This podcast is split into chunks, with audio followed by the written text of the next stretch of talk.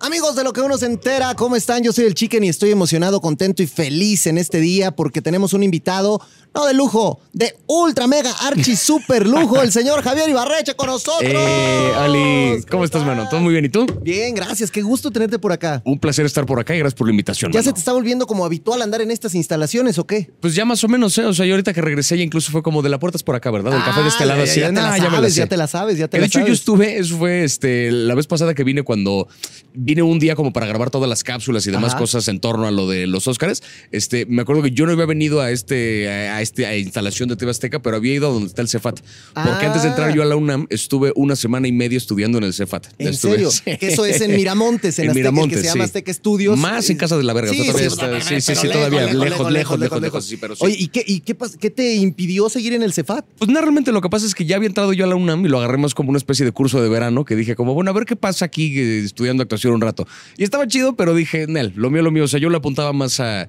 Tenía yo 18 años en ese momento, era yo más, este... "Nah", Pero, y ¿qué, quería qué- yo pero, ¿qué decías? Yo quiero ser de, de, o sea, estar con en Es que la yo- compañía de teatro. Sí, de la porque yo, UNAM, yo quería o entrar sea, a filosofía y letras, yo quería escribir también, quería formarme como dramaturgo y así. Entonces, por eso como que me fui más, este... O sea, ¿qué decías? Yo quiero hacer obras de Héctor Mendoza, no estar haciendo este teatro de o sea, novelas en Sí, en sí, sí, o sea, que nada de malo, pues, pero yo tenía, tenía muchas más ganas de entrar al medio del teatro, particularmente.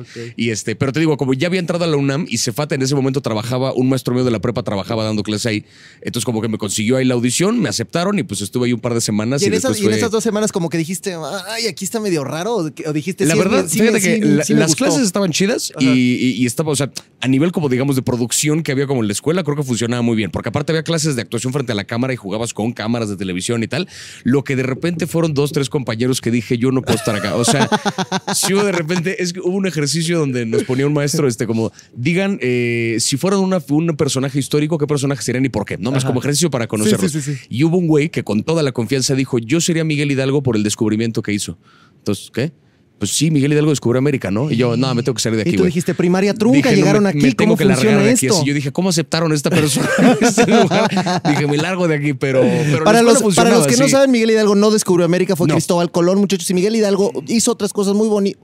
Bueno, que dicen los que le saben bien a la historia que, que es un personaje que está ahí pintado medio raro, Como ¿eh? cualquiera, lo mismo que Cristóbal Colón, Sí, que también hizo, sí, sí, sí, hizo sus desmadres acá en. Exactamente. Pero lo que sí sé es que Miguel Hidalgo no fue la primera persona en llegar al continente americano. Eso sí lo tengo muy claro. Te preguntaron del personaje histórico, ¿tú qué dijiste? No me acuerdo qué contesté yo. Este, tenía que tenía yo eh, 18 años, contesté. ¿Quién había dicho? Ay, no me acuerdo.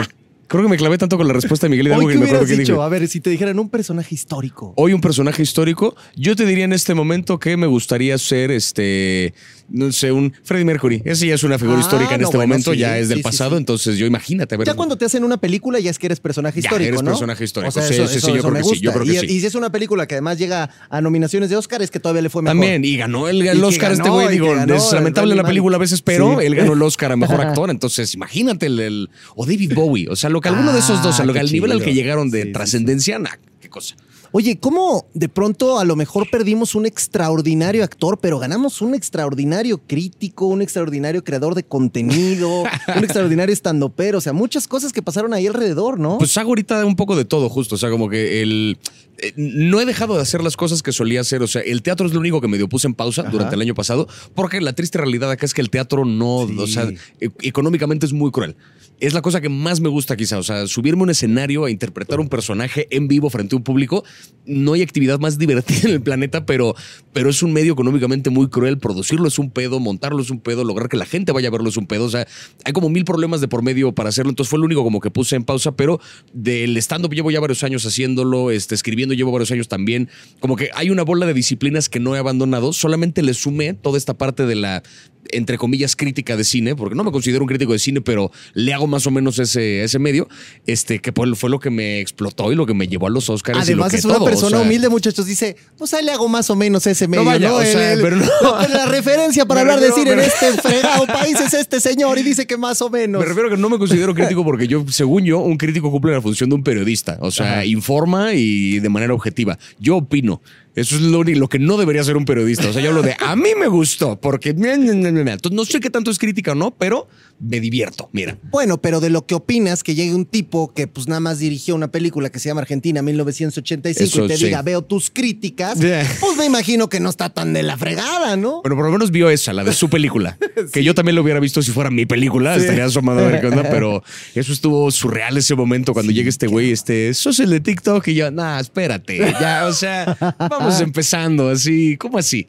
Es que qué buen, qué buen sueño cumplido lo del Oscar, ¿no? Estuvo, ah, fue eso, o sea, de- fue un, un absoluto sueño que pude hacer realidad y que me tardé días en procesar y ni siquiera sé si a la fecha ya terminé de procesar. Eso es lo que te iba a preguntar. que- O sea, ahora que lo ves como a retrospectiva, o sea, ¿ya, ya te cayó el 20 de todo lo que pasó ese, ese día? Creo que no, porque todo fue muy, o sea, eh, fueron esas 10 horas de, entre alfombra y luego la grabación de, bueno, la, la cobertura de la transmisión, fueron 10 horas que se sintieron muy rápidas y al mismo tiempo se sintieron como días. O sea, como que me pasó todo muy veloz, como que cada momento era un flashazo así de pasaba un actor y el otro y el otro y entrevista y tal, pero al mismo tiempo siento que estuve días cubriendo esa ceremonia porque fue como muy intenso y fueron, fueron muchas cosas las, que hicimos en ese rato. Y este, y entonces por lo mismo creo que no he terminado de, de digerir así el estuve allá. O sea, hay momentos que sigo viendo como de no, esto fue parte de algo que imaginé. Sí, claro, No, o sea- es, que, es que tiene que ser así. Tu cabeza ya se recuperó, me refiero, tu cabeza en el sentido real de la palabra, de que las manitas del gerente del restaurante chino de la primera temporada de Seinfeld se hayan puesto ahí.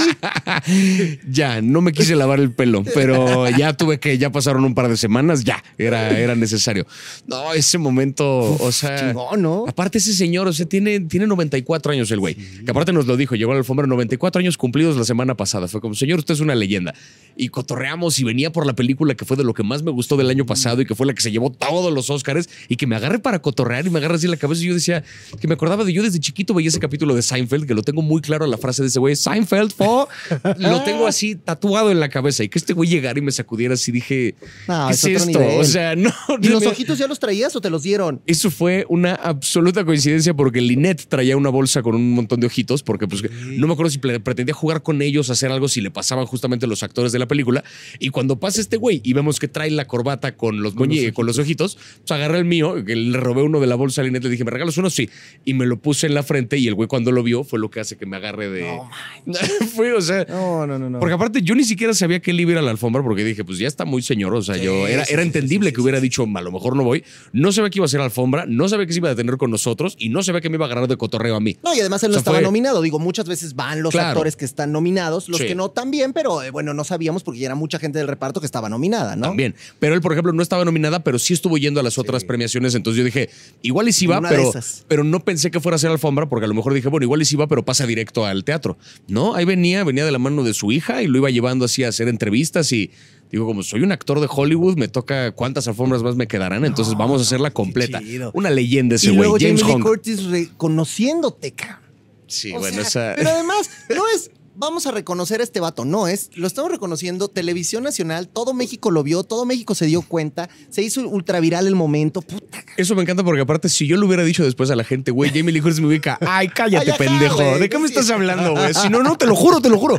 Me encantó que eso quedó grabado y transmitido para todo el mundo porque fue, ahí hay una prueba fidedigna de... Claro. Que aparte, yo tenía con ella preparada la pregunta que le iba a hacer, justo refiriéndome a la entrevista que le hice el año anterior. O sea, quería preguntarle, oye, el año pasado yo te entrevisté cuando fuiste a México, me dijiste esto de tu personaje, quiero preguntarte si sigues pensando lo mismo, ahora con la nominación, ahora con todo. No me dio chance de preguntar nada porque la señora se me adelantó. Fue, ¿yo te conozco? Yo dije, nah. No es cierto, o sea, no supe ni para dónde así. Güey, ¿cuántas personas puede conocer Jam- Jamie Lee Curtis en un día? ¿Cuántas entrevistas te gusta que le hagan a Jamie Lee Curtis? No, bueno. Y que se haya acordado de la tuya. Que eso te voy a decir, creo que habla mucho de, de ella como figura pública y como, o sea, el, el- lo mencioné en algún momento en alguno de los videos que, que hice, como igual de hablando de la experiencia de los Oscars, eh, con los actores más cotizados, sobre todo con los nominados, era un pedo conseguir que se detuvieran porque, o sea, obviamente todo el mundo los quiere entrevistar. Bueno, Brendan Fraser era la estrella de la noche, todo el mundo quería que se parara. Obviamente no conseguimos que ese güey se detuviera con nosotros porque, pues luego veo un, o sea, se detuvo con los medios de Hollywood, con los medios locales, o sea, iba como apuntándole a otra cosa. Jamie Lee Curtis iba nominada a mejor actriz de reparto y sin que nadie se lo pidiera, se detuvo con todos y cada uno de los medios. O sea, en un momento quedó la manager de ella al lado de nosotros y Ricardo fue el que le dijo como, oye, ¿tú traes a Jamie? Sí, por favor, regálanos un minuto, no sé qué. Y la manager como de, "Shh, calma, ahorita se para. O sea, Y sí. yo no sé a qué vine, estoy de vacaciones porque esta señora está haciendo Está lo que se le antoja todos. y está parando con todos. Así. Pero era su momento, Era porque su mo- después de cuántos años, Claro. por fin la revolución le hizo justicia, Sí. ¿no? Y eso fue lo curioso, que a nivel de, de la calidad actoral de, de las nominadas a mejor, a mejor actriz de reparto, o sea, había, había varios argumentos para decir que a lo mejor Kerry Condon había hecho un mejor trabajo, que Angela Bassett había hecho un mejor trabajo y quizá también se lo debían, entre comillas, por su trabajo en Tina Turner hace muchos años, que Stephanie Su, que también estuvo en, en Everything Everywhere, o sea, la otra actriz de la misma película de Jamie Sí, Lee la, que Curtis. era, la que era la hija la de que era la hija, que hace también a 15 personajes porque el multiverso y demás. Había argumentos para decir que cualquiera de ellas tres se merecía los antes que Jamie Lee Curtis. Sin embargo, me dio mucha risa como la respuesta de todo el mundo fue: no sé si se lo merecía, pero al chile denle otro más. Sí, o sea, sí, porque esta sí, señora sí, cae sí, tan bien, esta señora se merece todo. Si denle No, todos los y- premios que sí. Y, y a lo mejor, mira, uno la vio, sí, claro, con Schwarzenegger y uno la vio en Halloween y uno la vio. Pero bueno, hizo- ha hecho otras películas. Hizo una, no sé si viste que se llama Forever Young con Mel Gibson, que era una Ah, película sí, bastante. sí, ¡uh! sí. hace, ¡uh! Entonces el Elijah Wood, que luego fue el, Sí. el Hobbit, y, y Frodo, y, y, y que ella tiene muchos papeles así. película. Sí, porque ella justo como que se ha metido, o sea, nunca le ha dicho que no al, al cine independiente, pero tampoco le ha dicho que no a lo comercial. Ha sabido manejar su carrera. Si bien ella es aparte hija de, de actores que fueron muy famosos en su momento, en ningún momento se colgó de eso para convertirse en nada. O sea, su mamá fue la protagonista de Psycho. Sí, ¿Sabes? O sea, sí, su mamá sí, fue la de sí. la, La la de escena tran, más. tran, tran, quizá la escena tran. más icónica de la historia del cine, que es la de la cuchillada. claro. Y ella no va por la vida colgándose de eso para que le den trabajos. Ella consigue Halloween, que fue una película de. De hecho, en la entrevista que le hice el año pasado me lo platicó. Solito el presupuesto de marketing de la película nueva de, de Halloween era el equivalente, era más que todo el presupuesto de toda la producción que la primera. Sí, O pues sea, sí. que por a ese nivel creció la franquicia. Entonces estás hablando de una película independiente que nadie pelaba, nadie daba un peso por ella, y fue la película que ella la consolida como una figura de Hollywood y que la lleva hasta años más tarde, ahora sí, a ganar el Oscar. Oye, dicen acá, este, por favor, ahora sí déjenlo hablar. No, sí lo voy a dejar hablar, muchachos, se los juro, se los prometo. Para eso lo invitamos, para que pueda hablar todo lo que no habló ese día. Qué desmadre se armó, Qué ¿no? risa ese mame, güey. A mí me, o sea, me dio risa porque de repente, primero fueron como varios pasos. Primero me dijeron, güey, eres tendencia en Twitter. Y yo sí pensé, verga, ahora qué dije. O sea, sí hubo un, me dio un segundo, un pequeño infarto de yo qué hice ahora, por qué me van a. Y luego me dijeron, no, no, no eres tendencia, pero bien. O sea, la gente te está diciendo puras cosas bonitas en Twitter. Y yo, ah, ok. No me metí realmente a revisar los tweets porque dije, a nadie le va a hacer bien ese ejercicio de ego. O sea, no, ¿a qué me meto a leer así de, eh, eres la verga, no sé qué? Pero gracias por la intención. Y luego me dijeron, güey, en buena parte de los tweets eres tendencia porque le están tirando a Ricardo, porque que no te dejan hablar y que no sé qué. Yo como de, pero esa no fue mi experiencia. O sea, yo estaba como niño en Disney así feliz de, estoy en la alfombra, mamá. O sea, estaba yo soñado con el lugar en el que estaba y como que todos los pormenores que hay con la producción de la televisión en vivo, que si el chicharo que tienes acá y estar viendo la cámara y la transmisión, escuchar, son como muchas cosas que pues yo era nuevo en eso que con todo y que creo que hizo un buen desempeño en este pedo, pues seguía medio nervioso al principio. Entonces, cuando no estaba hablando, no era porque no me estuvieran dejando hablar, era porque teníamos 30 segundos y éramos cinco culeros queriendo hablar de cine. O sea, no hay manera de que todo el mundo me quede porque entiendo que la percepción de mucha gente, sobre todo la gente que consume redes y que no consume necesariamente televisión abierta, que pues se sumaron a ver los Oscars por mí, era como de ¿por qué no lo dejan hablar en su programa? Porque no era mi programa. O sea, me invitaron al suyo. ¿sabes? Era- sí, sí, sí. O sea, me invitaron a la transmisión de alguien más que ya tenían armado todo un esquema. Entonces, me dio risa que la percepción fue, pero déjenlo hablar. Yo como de, no, todo bien. O sea, Regresarías. sí, porque aparte yo, o sea, regresaré porque aparte creo que ya agarré un poquito más de callo, sobre todo con el rollo de la alfombra. Que ya entendí más o menos cómo consigo uno entrevistas, ya vi, o sea, ya, ya entendí más o menos cómo opera la dinámica. Entonces, o sea, yo para nada me sentí eh, pisoteado, excluido, nada. No, no, y yo, sé, sea, y yo fue- sé que tuviste una buena química en, en general con todos Sí. los conductores. Y luego Ricardo salió y también puso un posteo donde habló. Y, pero yo vi que él sí se friqueó tantito, hasta cerró su TikTok y todas las mentadas de madre que le dieron. Lo que pasa, eh, con TikTok en particular me dijo el güey, porque terminando la ceremonia me escribe eh, para decirme, güey, estoy viendo la respuesta en redes, si te interrumpí y tal, perdóname, no era mi intención. Yo como carnal, Ah, ¿sí no, te güey". pidió perdón? Sí, me dijo, porque dijo, yo no lo vi así, pero perdón si así fue el caso. Y yo, no, todo bien, o sea, te lo dije, me ayudaste mucho en la alfombra, que tú me guiaste pues en una cosa que yo no conocía cómo, o sea, no hagas caso. La cosa es que con TikTok me dijo que le empezaron a reportar su cuenta, que dijo una cosa que me miente en la madre, pero otra ya que me estén reportando la cuenta como si fuera que. Entonces por eso mejor la cerró para no meterse en más broncas. Y creo que en algún momento él sí se puso un poquito más a la defensiva. O sea, Sí, creo que él sí, sí, empezó sí, a contestarle sí, un poco más a la gente. se como ardió, de, yo creo. Pues, pues, que me pues imagino, arde, cuando, ¿no? cuando te Pues llueve sí. así, pues me imagino que sí. Yo lo que pasa es que, o sea, digamos, a lo mejor mi, mi approach hubiera sido, pues no contestes y ya. Claro, Pero él contestó varios, entonces a lo mejor eso fue lo que calentó la cosa, pero entre él y yo, créeme que no, o sea, todo bien, ¿Cómo- así cómo me escribió ver, y... Tú, tú conocías, porque vamos, dentro de todo este entorno de la televisión, tú ya tenías claro quién era Ricardo Casares, ya conocías a Linet, ya sabías que Horacio Villalobos existía, ya ah, con Pamela entiendo que ya tenías Ah, una Con Pamela ya la conocía porque ya alguna vez este, había ido ya a su, a su podcast Sí, que ya sí, tiene sí. particular de cine y me la había topado ya en un par de premieres y cosas como que yo la hacía de hecho más en ese mundo de las redes, yo no sabía que trabajaba también acá. De hecho, cuando vi que ella también iba fue como, ay, una cara conocida, a huevo, ya con eso tengo. Este, los demás tenían noción de quiénes eran, pero nunca los había ni tratado, ni había visto realmente de cerca su, este, su trabajo, ni los había convivido para nada. En realidad los conocí entre el día que vine acá solamente a, eh, como a grabar esas cápsulas como previas a la ceremonia y el fin de semana de la Ese fue ceremonia. el primer día. Ese fue el primer día. Porque, a ver, también para la gente que hace televisión, de pronto el impacto cultural y el choque Sí. de viene alguien de redes puede sentirse como intromisorio. Tú en algún momento sentiste como, de- y se vale que lo digas, ¿eh? Pues ya si lo hicieron, pues culéis ellos. Que- como que sentiste en algún momento que alguno, o sea, cuando fue la presentación fue como de, me, sa- me saco de onda de que esté Ibarreche aquí. Eh, Creo que sí, porque el, o sea, cuando llegué, por ejemplo, me acuerdo que estaban este, Horacio y Ricardo afuerita, y Ricardo me reconoció luego, luego me dijo como, güey, alguna vez te escribí por Instagram, no sé qué, qué gusto, tal, o sea, Buena onda. Luego, luego, como que buen pedo. Creo que Horacio lo agarré de sorpresa. O sea, creo que Horacio fue como de, ¿y tú qué? Ah, pues estoy el de redes que va con ustedes. Fue como, ¿qué pedo? Pero Horacio después, o sea, de, de gran tipo. O sea, durante la ceremonia incluso me acuerdo que yo en algún momento me perdí buscando el donde nos teníamos que ver en la alfombra y él fue como que me llevó de por acá, güey, así. Me fue como también guiando en muchas cosas. Este, eh, la primera impresión que me dio fue que a lo mejor llegué yo a invadir su espacio. Ya después me di cuenta que no, solamente pues lo agarré de sorpresa. Y aún si me hubiera, si me hubiera dicho que lo invadí, también lo hubiera entendido. Porque cuando traes a alguien de redes que a lo mejor no tiene la experiencia de la tele en vivo, que es todo otro medio, Sí, sí, y que sí. no está acostumbrado a una bola de lenguajes que sí operan en la televisión, pues va a sentirse como una especie de intruso. Cuando lo cierto es que también de repente puede haber un creador de contenido, un influencer, un lo que sea, que a lo mejor lo llaman por números, pero que no necesariamente sabe desempeñarse en público frente a un escenario. Y entonces queda, queda como un payaso, ¿sabes? O sea, puede haber alguien que de repente, creo que no fue mi caso, pues, pero Exacto. puede haber alguien que de repente llaman por sus puros números y que resulta que no sabe lo que hace y es un, a este güey evidentemente lo invitaron solamente por los números. No, y créeme que sí hay gente que ha venido con muchos números aquí a la televisión y que le ha ido muy mal porque no lo ha hecho nada chido. Pero tu caso es muy diferente, hermano, porque, y no te lo digo porque estés aquí, te lo prometo que te lo digo porque así fue. Creo que hiciste cosas en esa transmisión que le dieron una frescura y un lenguaje riquísimo a lo que estaba pasando en la televisión. El hecho de que agarraras la cámara, que la movieras, Sí. que hicieras algo muy parecido a lo que vemos en TikTok contigo. Porque era un poco lo que Qué, buscaban. qué sí. padre estuvo, cabrón. Era un poco, en ese sentido creo que, o sea, sí fue una, fue una apuesta arriesgada, pero al mismo tiempo inteligente de parte de Azteca, en ese sentido. Que- y de nuevo, no lo digo tampoco por estar acá, porque esto sí se lo he dicho a varias personas, sí, sí, sí. pero fue eh, porque se arriesgaron mucho en el sentido de que llevaron un güey que no tenía experiencia en alfombras y que no tenía experiencia cubriendo una ceremonia como esa, y lo pusieron en la alfombra. O sea, me pudieron haber llevado algo como un poquito más pequeño y después ver cómo me preparaban tal. No, me pusieron ahí ya en el mero, mero desmadre la primera vez. Entonces, eso fue una apuesta muy arriesgada que pudo haber salido muy mal.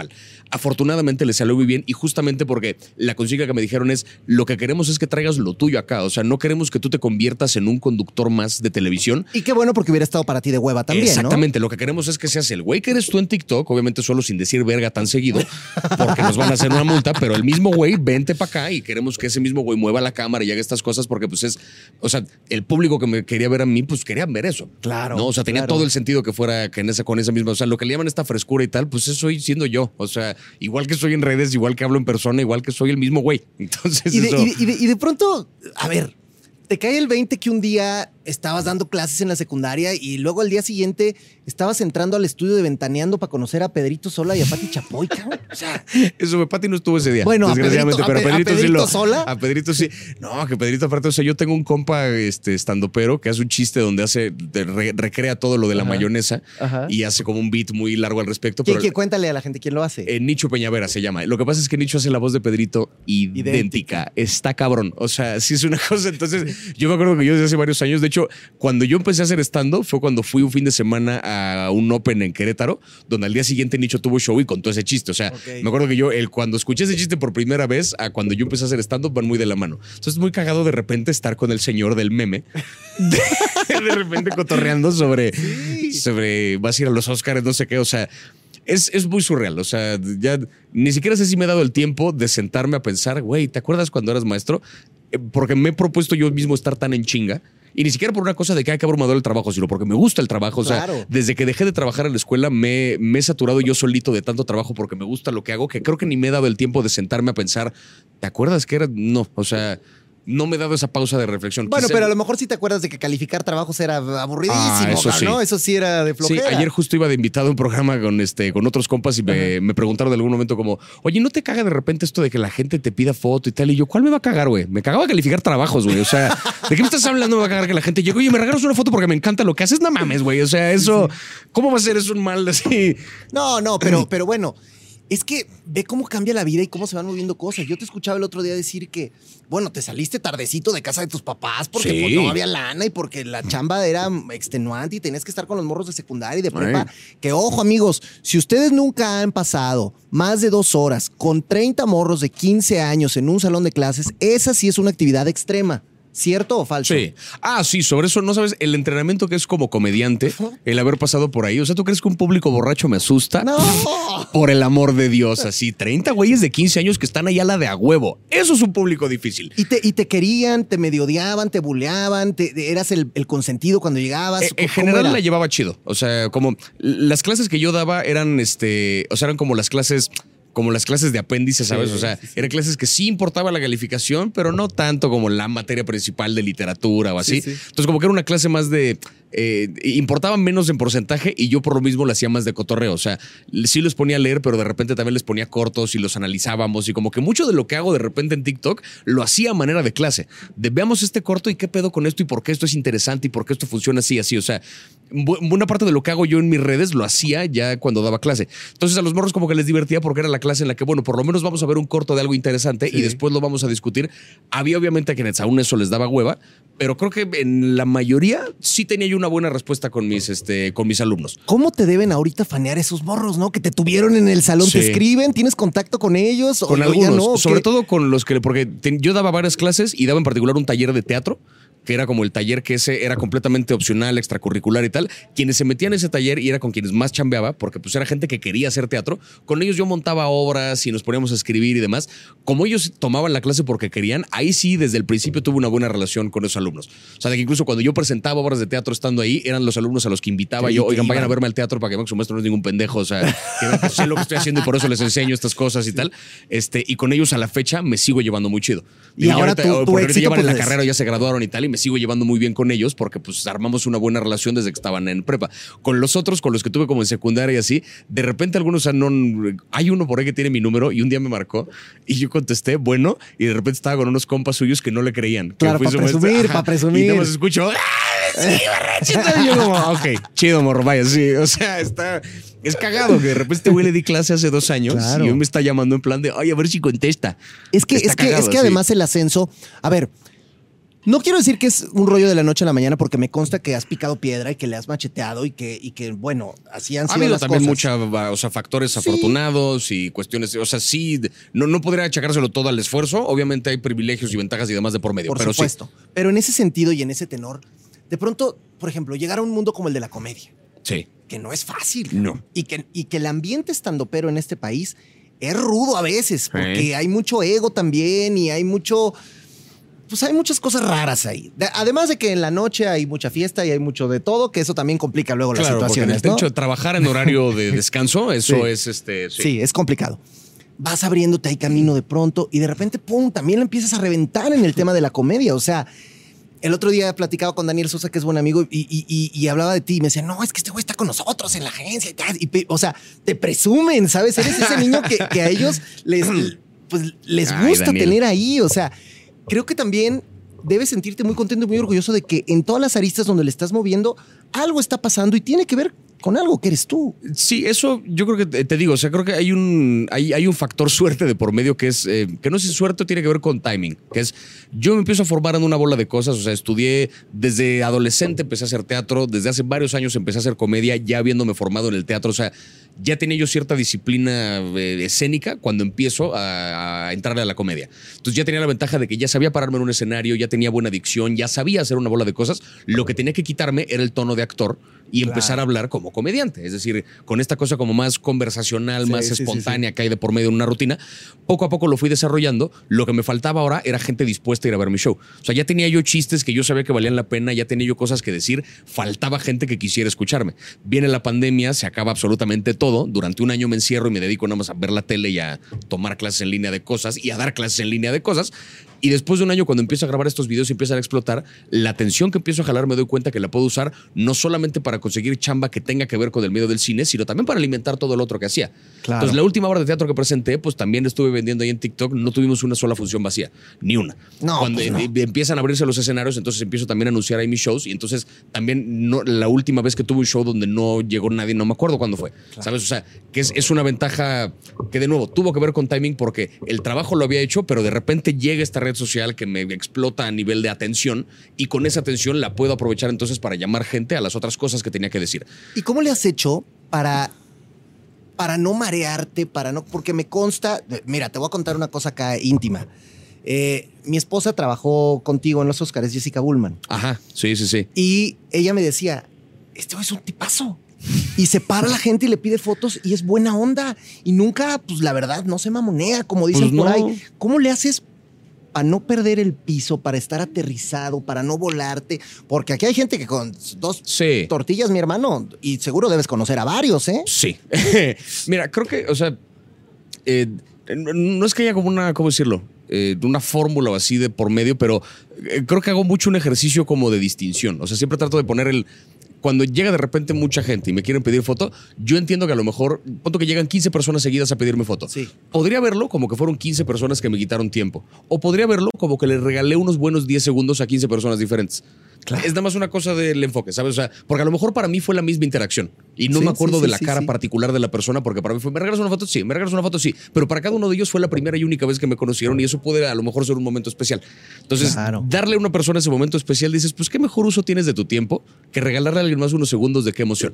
No, pero O está sea, chido. ya desde ahí Pero deberías es- ir a darle clases. Ahora es una TED Talk de eso, para que la gente que luego se marea y se le sube por menos de lo que tú has conseguido, pues, se, se ubique. Claro, y de nuevo, y este ejercicio de distinción creo que lo llevo también a otra cosa que es, volviendo un poquito a lo de dar clases, que es, a lo mejor ahorita puede llegar un día que si digo, "Verga, ya me tomé 100 fotos y ahí veo más gente que quiere, eh, o sea, podría a lo mejor hartarme y buscar la manera de salirme, pero si ya es inevitable y me voy a tener que tomar las fotos, es acordarme, ok, ¿te acuerdas cuando hace tres años estabas tú calificando cuentos de secundaria y tenías que entregarlo y estabas viendo en casa de tus papás y tal? Sí, ah, entonces para de mamar, ok, sí es cierto, o sea, como Claro. que hay un ejercicio ahí de nada más distinga dos cosas y con eso... Que eso es una tontería, pero me acuerdo que justo estando en la UNAM tomé clase con este José Luis Ibáñez, Ajá. que en paz descanse el señor que murió hace, este, el año pasado, creo, hace dos años, que cuando yo tomé clase con él me acuerdo que yo me inscribí pensando, este güey es una leyenda del teatro, es una vaca sagrada, ¿sabes? Es un güey que me va a enseñar un chingo. Y la primera clase que llego nos sienta, primero nos obliga a mover las bancas para que nos sentemos como en círculo y nos obliga a anotarnos en orden como de unos números y, y hacía un ejercicio muy idiota donde como que nos de repente decía, a ver, usted póngase de pie, ok, el siglo de oro, distinga, 1650, 1700 no sé qué. Y entonces tú decías las cosas y dice, no, no, pero párese y vaya a tocar esa pared y diga 1600 tal, 1700 tal. Entonces te obligaba a levantarte y como niño chiquito a tocar una pared, de hacer este, decir cosa A, cosa B, distinga. Y yo decía, ¿a qué pinche clase me metí? O sea, me van a tratar como un niño todo el puto semestre, esto va a estar de hueva. Busqué cambiarme de clase, ya no había lugar en ninguna otra. Bueno, ni pedo, vamos a aguantarla. Después de un par de semanas, como que ya empezaba el güey a contarnos historias interesantes y de los escritores que él conocía y tal, como que le fui entendiendo. Y a manera de clase del señor Miyagi, yo no sé cómo, de repente ese ejercicio de distinción se me quedó en la cabeza. Y lo hago todo el tiempo. O sea, el güey, estábamos encerrando y puliendo, encerrando y puliendo cada vez que Claro, nos ponía a levantarnos a claro. hacer esto. Entonces, todo el tiempo procuro hacer como de, a ver, distinga esto acá, esto acá, pero visualmente lo puedo separar en mi cabeza. Entonces, ese ejercicio creo que es lo único que tiene que hacer una persona para saber, ajá, a lo mejor te cagas esto de acá, pero acuérdate de esto otro, distingue. Y ya ver, con eso y- tienes así. Y en el distinga, lo que te voy a preguntar, eh, esta entrevista quiero que sea linda porque quiero que tú, en el momento que decidas, me mandes a la fregada de lo que te Muy pregunte, muy ¿ok? todo bien, todo bien. Si no, tú me mandas a la chinga con lo que te vaya a preguntar. Porque de eso se trata.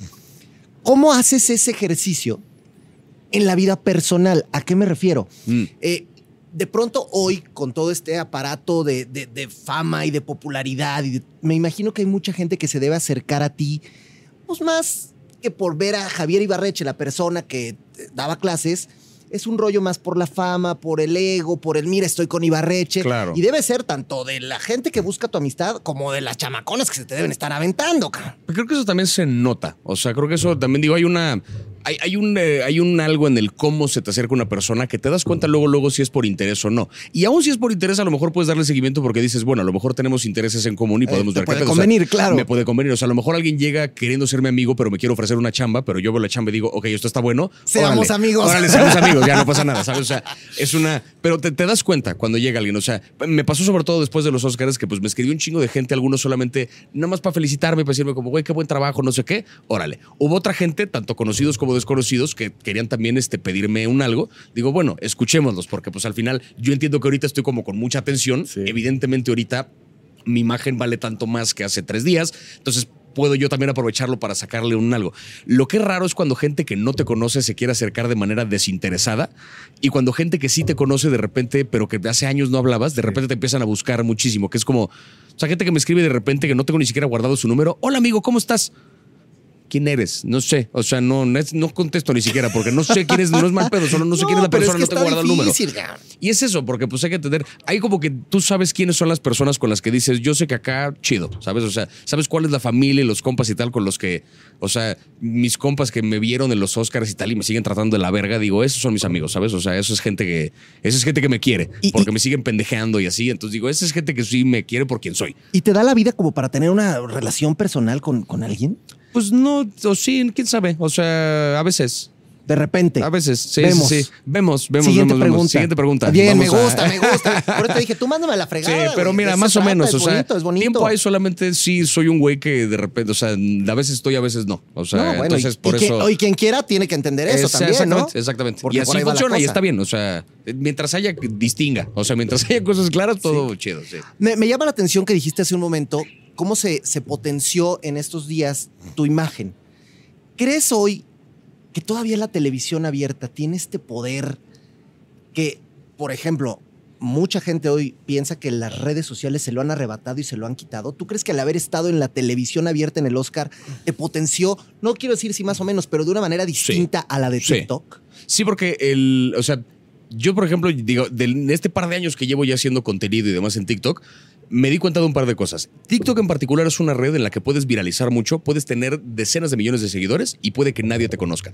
O sea, puede pasar que de repente tienes un nicho muy particular de gente que te sigue, pero incluso dentro de la gente que te sigue, a lo mejor te siguieron por un video, por un contenido, pero ni siquiera tienen idea realmente de quién eres. O sea, armar como tal una comunidad, como se puede hacer a través de YouTube o a través de otras redes que crecen más lento, Sí. es muy complicado en TikTok. Mi caso particular, quiero pensar que en este par de años sí he logrado más o menos formar una comunidad porque la gente me topa y saben de qué hablo y saben de, de qué voy. O sea, como que hay una noción de, ah, lo sigo por esto, ¿no?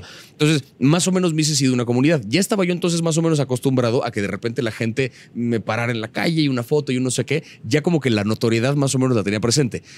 Pero cuando fue lo de los Oscars, de repente dije, no, no tenía ni idea de lo que era esto. O sea, porque se amplió a todo otro espectro de gente que me empezó a reconocer. Claro. Toda la gente que no consume redes sociales, que sigue habiendo mucha, pero que sí consume televisión, de repente ya me conoció ese público. Y resulta que es un porcentaje grande, ¿no? O sea, no sé si las redes la hayan como tal arrebatado, creo que más bien el público como que medio se dividió. O sea, hay gente que consume su contenido rápido en redes, hay gente que lo consume en televisión. Cuando de repente tocas una y tocas la otra y agarras a los dos públicos, ahí te das cuenta qué pedo. Sí, no. Pero sí, o sea, sí vi una potenciación, digamos, de, de- del alcance de mis números, tanto que crecí en seguidores y demás, como de la, de la cantidad de gente que me empieza a reconocer porque se amplió el espectro a gente que no tenía ni idea de qué pedo con las redes y de repente sí me, me toparon en la tele. ¿Y te gustaría, o sea, te gustó la experiencia? ¿Te gustaría seguir en la televisión? ¿Te gustaría hacer un proyecto de televisión o no tanto? No lo sé. Creo que, de- creo que dependería completamente de qué proyecto, porque el, el lenguaje de la televisión me gustó. O sea, el rush de la producción y la cuestión en en vivo, está bueno, pero también es una cosa que no sé si quisiera vivir seguido. ¿Sabes? Como que está bueno para un evento que ocurre de pronto, pero no sé si quiero todos los días. Es como, o sea, este rush en vivo está complicado. Este, a mí me gustaría mucho, o sea, sobre todo me interesa entrarle a la tele, pero desde la ficción, desde la creación de algo como más, este, no, no tanto como conductor, sino como guionista, como actor, como un Ah, está algo. muy chido eso. que me gustaría entrarle, que ya más o menos me estoy metiendo ahí desde el guionismo, ya medio le empecé a entrar al cine desde el doblaje. Ahora sí que es una cosa que poco a poco iré creciendo porque pues voy tomando pasos más o menos arriesgados, pero sin, o sea, está saltos de fe, pero con preparación. Tú me decías Entonces, hace, sí. hace un rato que a los 18 años estabas viendo y que el Cefat y que la UNAM y que Sí. todo esto. Ese niño de 18 o el más chavito de 17, de 15, volteaba y decía, puta, ojalá algún día yo pueda hacer esto o pueda ser como quién. O sea, ¿quién, ¿quiénes eran tus, tus inspiraciones de chavito y qué querías Mm. hacer? Yo, o sea, híjole, es que eh, creo que como que pasaba por, por momentos, pero yo de, de más morro, me acuerdo que una de mis primeras como adoraciones así en la vida fue Jerry Seinfeld. Ok. Porque cuando yo empecé a ver Seinfeld desde muy morrito, Te clavaste. y yo, y sobre todo los beats de, de rutina que él soltaba entre escena y escena o entre capítulo y capítulo, como que fue mi primer acercamiento al stand-up. Y eran aparte beats que hoy los veo y digo, sí me siguen dando risa, pero son como muy simples, o sea, son observaciones tan... O sea, me acuerdo mucho una donde decía, ¿qué pedo con que en China siguen usando palillos chinos? O sea, cuando mueven paja lo hacen con palillos de, con palos de billar o qué pedo. Era una tontería, ¿sabes? Pero como que es una observación que dije, ah, qué risa, los palillos chinos como, pero como tacos de billar. Y como que se me quedó grabados ese tipo de cosas. Entonces yo tenía ganas de hacer observaciones como esas. O sea, como que se fue mi, mi primera introducción inconsciente a algún día me gustaría hacer eso. Y me aquí años más tarde haciendo stand-up. Entonces, como que más o menos voy por ese rumbo. Cuando después me clavé de repente más con el, con el cine, me acuerdo que sí tuve una fijación muy cabrona con Tarantino. Ok. Que como que Pulp Fiction fue la primera película que de repente dije, ay, güey, yo quiero escribir algo como eso, ¿no? Y tenía ganas de de repente escribir, es que yo quiero diálogos Pero raros. te decir, quiero- entonces te gusta debrayarte, gano. O sea, sí, es una también. cosa. wow, y me o gusta, sea, y entonces y empecé también a escribir y a formarme un poco como escritor. O sea, como que he admirado a diferentes personas en diferentes momentos de mi vida y he tratado de probar a hacer lo que esas personas hacen. ¿Y en la escena nacional? De, de México tenías al- al- al- algún modelo a seguir o alguien que te pareciera cool o una obra de teatro que querías hacer o, o algo así. me acuerdo, es que, híjole, yo tenía, bueno, ahí tuve, o sea, igual fueron como un par de figuras, pero quizá un poquito más cercanas. Tuve un maestro que fue como el que me, el que me empezó a empujar a todo este pedo. O sea, el maestro por el cual yo empecé a tomar talleres de teatro de secundaria, que fue el que de algún modo me llevó a todo este pedo tanto tiempo después, que fue Carlos Quintanilla, que Ah, es sobrino de Raúl Quintanilla, no, que fue pues este, sí. él daba clases en la escuela en la que yo estudié. Él fue el de hecho el que me dejó su trabajo en la escuela cuando él se fue de- del colegio. y fuimos después colegas porque él regresó como director de la escuela y hemos trabajado en varias cosas juntos. Pero el caso es que él, por ejemplo, si bien tiene ya rato que no lo veo, es alguien que tengo como una estima muy especial porque sé que gracias a ese güey tomé mi primer taller de teatro en secundaria que él me lo dio. Y fue donde de repente descubrí el, esto está increíble. O sea, ya vi que el teatro no es, no es una cosa como de pretenciosa y complicada, eso es jugar. Y él fue el que me enseñó eso. Entonces, gracias a eso, tomé teatro toda la secundaria, toda la prepa, empecé a hacer teatro desde entonces, estudié teatro y años más tarde estoy donde estoy ahorita. O sea, sí puedo rastrear ese primer momento a él, a esa clase. Y en ese sentido del teatro, por ejemplo, ¿tú te sientes más feliz que te dijeran, Ibarreche, vamos a montar ahorita eh, Shakespeare? O vamos a montar ahorita, como te decía, algo de Héctor Mendoza, más mexicano y contemporáneo, Sí. clásico. O vamos a hacer una obra donde la va a producir Alejandro Gou y va a estar Albertano contigo y va a ser comedia de Lagunilla, mi barrio, ¿o qué? Fíjate, a mí me gusta, o sea, eh, justo tirándole creo que al rango de en medio. O sea, yo en algún momento iba mucho a la Compañía Nacional a, a ver teatro. Porque las obras que tenían ahí de repente eran como textos o clásicos o no tan clásicos, pero montados como con un enfoque muy de, de- es una obra que te va a contar una historia. Yo sí en la carrera padecí un poquito este teatro mamador, que de repente, sí, sí, "Ah, sí, cósmico, y te decía, ay, paren de mamar, güey, o sea, ¿qué es esto? Cuéntenme una historia de verdad, güey, así que digo, entiendo que es una forma de arte distinta que a lo mejor soy muy idiota para comprender, pero yo de verdad decía, como a mí me gusta cuando el teatro me cuenta una historia. Entonces me gustaba mucho la compañía porque eran obras que sí lo hacían. Claro. A mí ese tipo de teatro es el que me Y gustaba. con el cine te pasa lo mismo. O, También, por ejemplo, de este cine que ya sabes, ¿no? Estos directores búlgaros, suecos, que, la, y que son películas rarísimas, dificilísimas y que solo pasan o en la cineteca contra Marvel, ¿no? Sí, o sea, la verdad es que esas películas me suelen costar. De repente he visto un par que creo que ya habiendo consumido tanto, a lo mejor le rasqué un otro significado que dije, ah, ok, ya vi para dónde le apostaba esta cosa rara. Pero en general, cuando es una película, creo que cuando logro distinguir que es un poquito más mamadora que interesante, digo, no, no, gracias. O sea, yo prefiero cuando una película me cuenta una historia. Cuando me conté, y estos personajes les pasó esto, hicieron esto y fin. Ah, gracias. Por ejemplo, el año pasado, bueno, o sea, no este año, sino el anterior, Ajá. nominaron a Macbeth, ¿no? En, en- en el Oscar, sí. que era una película que era rara, cabrón, o sea, Sí. que, y que era- estaba muy teatral y blanco y negro y todo. ¿Ese tipo de películas te gustaron? A mí es en particular no tanto, pero no por otra cosa, sino porque yo eh, me clavé mucho con Macbeth durante un buen rato en la, en la carrera, porque en algún momento hasta hice como una especie de, no una tesis, pero como una especie de tesina, ensayo tal en un semestre, comparándolo con Breaking Bad. Y porque Ah. el trayecto del personaje es más o menos el mismo, ¿no? La noticia que recibe y el héroe trágico y no sé qué. O sea, agarraba yo a Macbeth y a Walter White a la par y decía como la historia es básicamente la misma. Entonces me clavé mucho con Macbeth y como que estudié mucho esa obra. En varias clases la repasamos. Hubo una clase en la que no la montamos, pero como que agarramos cada quien una escena y la repasamos, repasamos, repasamos. Entonces, estudié muy seguido esa obra. Entonces, me da coraje de repente ver una versión de Macbeth donde la escena del portero no da risa. Claro. Porque digo, no entendieron. Sí, no, O sea, no, no, no era así, Esa era parte así. es cagada. Por eso, después de que se muere el rey, viene una cosa que es chistosa. Si no me dio risa, la cagaron, no entendieron el texto. Entonces, por mucho que dense el Washington, lo que quieras, no entendieron Macbeth. Ok. Entonces, a mí me dio más coraje eso porque digo, güey, no es tan complicado. Vean un, vean un documental. O sea, Sí, sí, sí, sí, no, bueno, pero, pero está interesantísimo porque además tú tienes este acervo y tienes esta preparación. Y eso es lo importante, amigo. No es un güey que agarró una cámara y dijo, voy a hablar y ya, y spoilers. o sea, sí, no. pero, pero- antes hice cosas. Este, No, pero a ver, hermano, finalmente tienes un estudio que te permite decir, Sí. puedo abordar esto, y aunque seas chistoso, y aunque le eches relajo, y aunque todo, te, te funciona. Nos quedan cuatro minutos, pero quiero, antes de, de terminar, y de verdad agradecerte muchísimo, porque qué rico está platicar Es contigo. deliciosa esta conversación, ¿eh? De Ah, verdad, ¿eh? Gracias, Sí, sí, sí, gracias, mano. gracias. Seguramente has dado muchas entrevistas en, este, en, en- en esta carrera que llevas y seguramente la gente te busca y Unas te platica. cuantas. Te quiero hacer una pregunta última. dime. ¿Qué es algo que nadie nunca le ha preguntado a Javier Ibarreche y que Javier Ibarreche quisiera platicar o contar? ¿Qué es de algo que su nadie vida, nunca le ha de su preguntado? experiencia, de lo que sea. Hmm. Creo que casi, casi nadie me pregunta sobre el rato que di clases, más allá del, qué cabrón que dabas clase y ahora pasaste a hacer esto otro.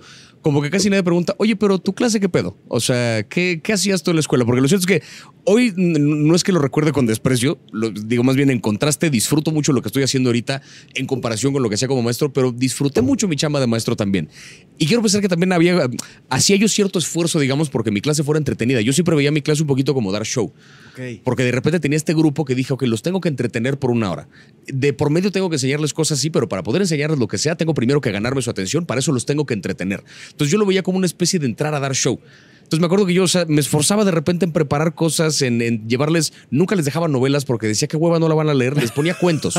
Dije que sea más corto para que sí los obligo a que sí lean esto, pero esta historia está interesante, rasquémosle un poquito, discutamos qué pedo con esta historia. Les ponía un capítulo de Black Mirror que al final provocaba todo un debate, así de, me llegaron a regañar en la escuela como de, güey, esto no es para, bueno, perdón, pero la clase funcionó. El día que cambiemos la academia, también algo sucederá. Y no me refiero a la academia del Oscar, sino a la Sí, academia no, la en academia- México de, de- de cómo da clases. Y que creo que, o sea, ahí me, me di cuenta de un par de cosas que es, este, o sea, y sobre todo si hay alguien docente o cercano a eso que está escuchando esta entrevista, que es, creo que es mucho más importante ser interesante que saber de lo que estás hablando en una clase. O sea, cuando tienes alumnos que no necesariamente se van a dedicar a esa cosa que enseñas, primero trata de ganártelos con lo sencillo, trata de como entretenerlos y enseñarles lo que puedas. Ya después vendrá la parte complicada.